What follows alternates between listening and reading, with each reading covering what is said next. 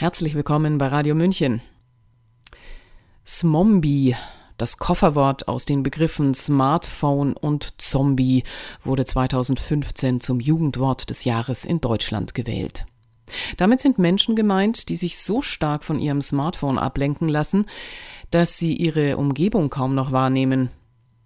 Wir treffen Smombies in U-Bahnen, in Warteschlangen und in Arztpraxen. Und, Hand aufs Herz, Greifen wir nicht auch als erstes oder zweites zum Handy, wenn wir morgens aufwachen? Dabei ist das Smartphone nur ein Mittel zum Zweck. Wir konsumieren darüber hauptsächlich Medien, darunter Nachrichtenseiten, Social Media und Streaming-Plattformen. Aber auch Gaming ist für viele Nutzer ein gängiger Zeitvertreib. Alles schön und gut, solange es nicht in einer Abhängigkeit mündet. Das pathologische, also krankhafte Mediennutzungsverhalten bei Kindern und Jugendlichen nahm allerdings einer Studie zufolge zu. Die Studie führte die DAK und das Universitätsklinikum Hamburg-Eppendorf durch. Mediensucht wird seit Anfang 2022 auch offiziell als Krankheit anerkannt. Der Gräfelfinger Christoph Hirte musste sich eines Tages eingestehen, wir haben unseren Sohn an das Internet verloren. Aus dieser bitteren Erfahrung gründete er im Jahr 2008 den Selbsthilfeverein Aktiv gegen Mediensucht in München. Franziska von Lehel sprach mit dem Vorstandsvorsitzenden des Vereins, Ronald Stolz, und wollte von ihm zunächst wissen, ob sein Engagement im Verein auch auf eine persönliche Geschichte zurückzuführen ist. Ja, das ist sie zurückzuführen auf zweierlei Hinsicht. Einmal, dass ich selbst betroffen war über zehn Jahre lang mit exzessivem Medienverhalten bis zu 20 Stunden am Tag. Aber auch, dem ich verheiratet war früher und dachte, ne, mein Stiefsohn damals äh, war 12, 14, irgendwie sowas. Und ne, wie man als Eltern, als Mann so ist, dachte man, mein Gegen verbindet ja so ein bisschen. Also habe ich dann meinen Stiefsohn leider auch in die Sucht mit hineingezogen. Also kenne ich die, ja, die Variante quasi von zwei Seiten, einmal von der Angehörigenseite und von der betroffenen Seite. Und das ist meine Intention. Also ich mache das jetzt schon seit dreieinhalb Jahren und seit letztes Jahr September habe ich den Verein übernommen und habe das jetzt zu meinem Herzensprojekt auch gemacht. Und was genau verstehen wir unter Mediensucht? Also wie viel Konsum ist normal und ab wann sollte ich mir Sorgen um meinen eigenen Konsum machen? Also ich spreche natürlich da aus meiner Erfahrung. Ja, es, es gibt natürlich die Diagnosen, aber man kann das nicht so über einen Kamm scheren. Jeder, der am Tag drei Stunden zockt, ist aber jetzt nicht gleich abhängig. Ja, das ist unterschiedlich. Spielen Faktoren eine Rolle, wie habe ich Begleiterkrankungen, wohne ich alleine, also bin ich einsam, lebe ich in einer Beziehung. Und was spiele ich für Spiele? Ne? Spiele ich Online-Spiele, so MMOs, also mit anderen Menschen zusammen? Spiele ich die ganz seltenen noch Game-Over-Spiele? Ja? Und auch die Gründe, warum ich spiele, sind arg unterschiedlich. Ne? Viele kennen das ja, ne? kommen nach Hause, mache das Handy mal auf, ach, ich brauche mal so ein Spiel zum Runterkommen, ja, oder liege abends noch im Bett und warte vielleicht auf meinen Partner oder was weiß ich und spiele dann eine Runde. Also es ist unterschiedlich. Man kann das nicht sagen, äh, ich spiele drei Stunden und bin abhängig, sondern das ist äh, auch lebenssituationabhängig. Und können Sie klassifizieren, wer von Mediensucht betroffen ist? Also gibt es bestimmte Altersgruppen? Sind es eher Männer oder eher Frauen? Also ich gehe jetzt von meiner Selbsthilfe aus und nicht von den Statistiken, dann kann ich sagen 50-50.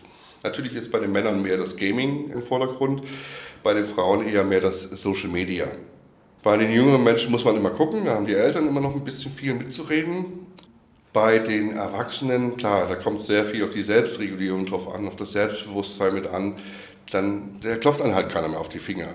Auch in den Selbsthilfegruppen haben wir Leute, die sind 20, 30, 40, 50 Jahre. Also es betrifft wirklich jede Altersgruppe. Und welche Symptome genau lassen auf Mediensucht schließen? Ich kann Ihnen zwei Sachen sagen. Einmal so, wie es im Schlüssel steht, also quasi in der Diagnose steht, kann ich Ihnen beantworten. Aber auch mal von mir. Und von mir war es die soziale Abhängigkeit. Ne? Ich hatte nicht viele Freunde. Ich war niemand, bis ich online irgendwann angefangen habe zu spielen. Und plötzlich war ich halt jemand. Ich wurde gebraucht, ich hatte Freunde. Aber das hat sich schnell so stark entwickelt, dass ich quasi auch, wenn der PC aus war, ein großes Einsamkeitsdefizit hatte. Das heißt, Discord, was man heute so benutzt zur Kommunikation, und, und die Spiele liefen dann halt 24 Stunden, um einfach das Gefühl wegzukommen, dass man alleine ist. Und das hat mich halt immer wieder getriggert, mich in die Welt zu begeben, die Online-Welt, aber auch gleichzeitig habe ich mich in diese soziale Abhängigkeit begeben, wo du mit anderen Menschen spielst. Das heißt, der eine hilft dir, du hilfst den anderen. Dann kannst du sagen, ich bin müde, dann bettelt dich der andere, ach komm, mach noch eine halbe Stunde. Ja, und äh, so ist man immer in dieser Zwickmühle. Und das führt natürlich dann auch wieder zu Konflikten im Elternhaus oder mit dem Partner. Und was sind noch weitere Gefahren von Mediensucht? Welche negativen Konsequenzen gehen einher?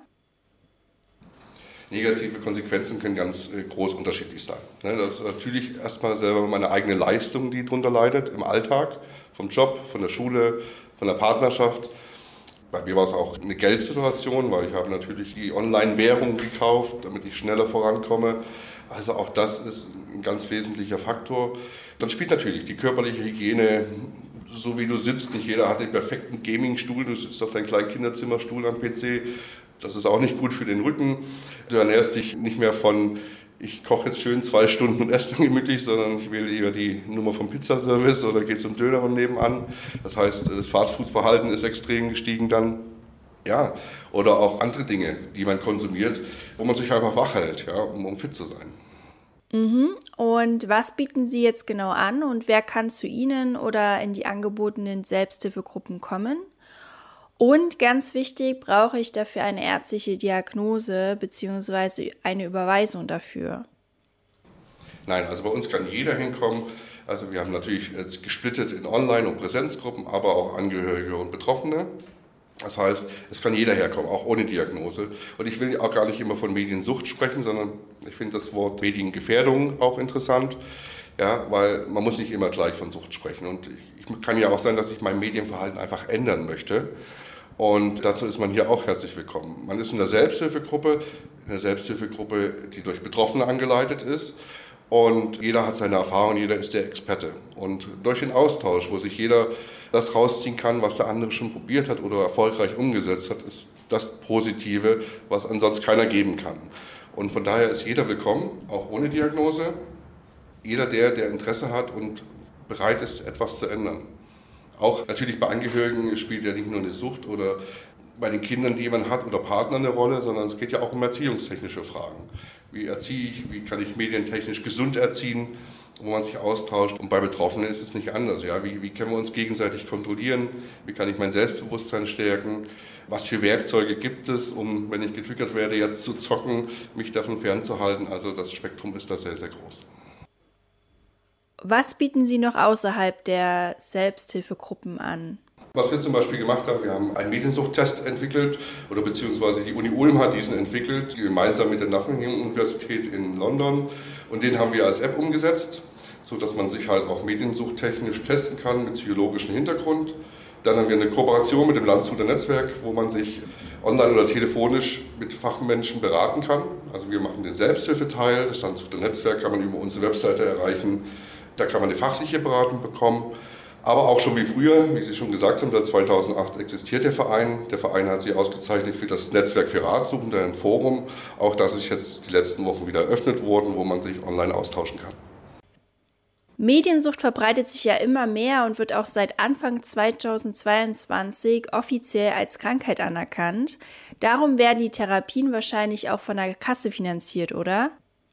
Natürlich gibt es jetzt mittlerweile viele Krankenhäuser und auch Suchteinrichtungen, die Therapieangebote bringen. Das wird natürlich durch die Rentenversicherung mitfinanziert, durch die Krankenkassen auch werden teilweise Therapien finanziert.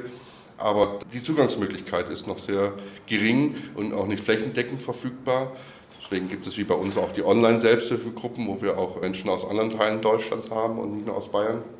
Und äh, von daher muss man schon richtig gucken. Ja? Mediensucht ist natürlich verwandt ein bisschen mit der Glücksspielsucht. Es hat ähnliche Elemente mit drin. Aber es ist halt doch nochmal was anderes. Und das Schlimmste, was wir natürlich bei der Mediensucht mit haben, dass der Leidensdruck auch extrem fehlt fast. Ne? Das ist zum Schluss, weil die Probleme bei Mediensucht fangen immer erstmal bei meinen außenstehenden Menschen an, bei meinen Angehörigen, bei meinem Partner, weil erstmal haben die erstmal ein Problem. Weil ich bin ja glücklich, ich bin in der Online-Welt, mir geht's gut, ich habe Freunde, ich habe Spaß alles schön. Erstmal fängt es ja damit an, dass die anderen ein Problem damit haben. Und was denken Sie, welche gesellschaftlichen Entwicklungen oder auch Ereignisse diesen Trend der Mediensucht verschärft haben oder den Trend, dass es halt immer mehr sich verbreitet? Dann nehmen wir natürlich das beste Beispiel Corona gerade.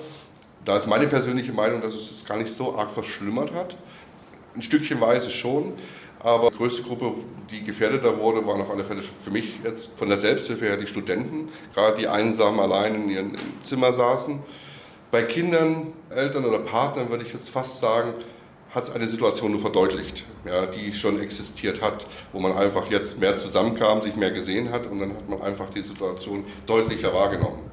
Und natürlich hat Corona schon einen großen Wandel gebracht und auch in den Homeoffice-Zeiten geht es ja um sehr hohe Eigendisziplin und das ist halt nicht in die Waagschale gelegt.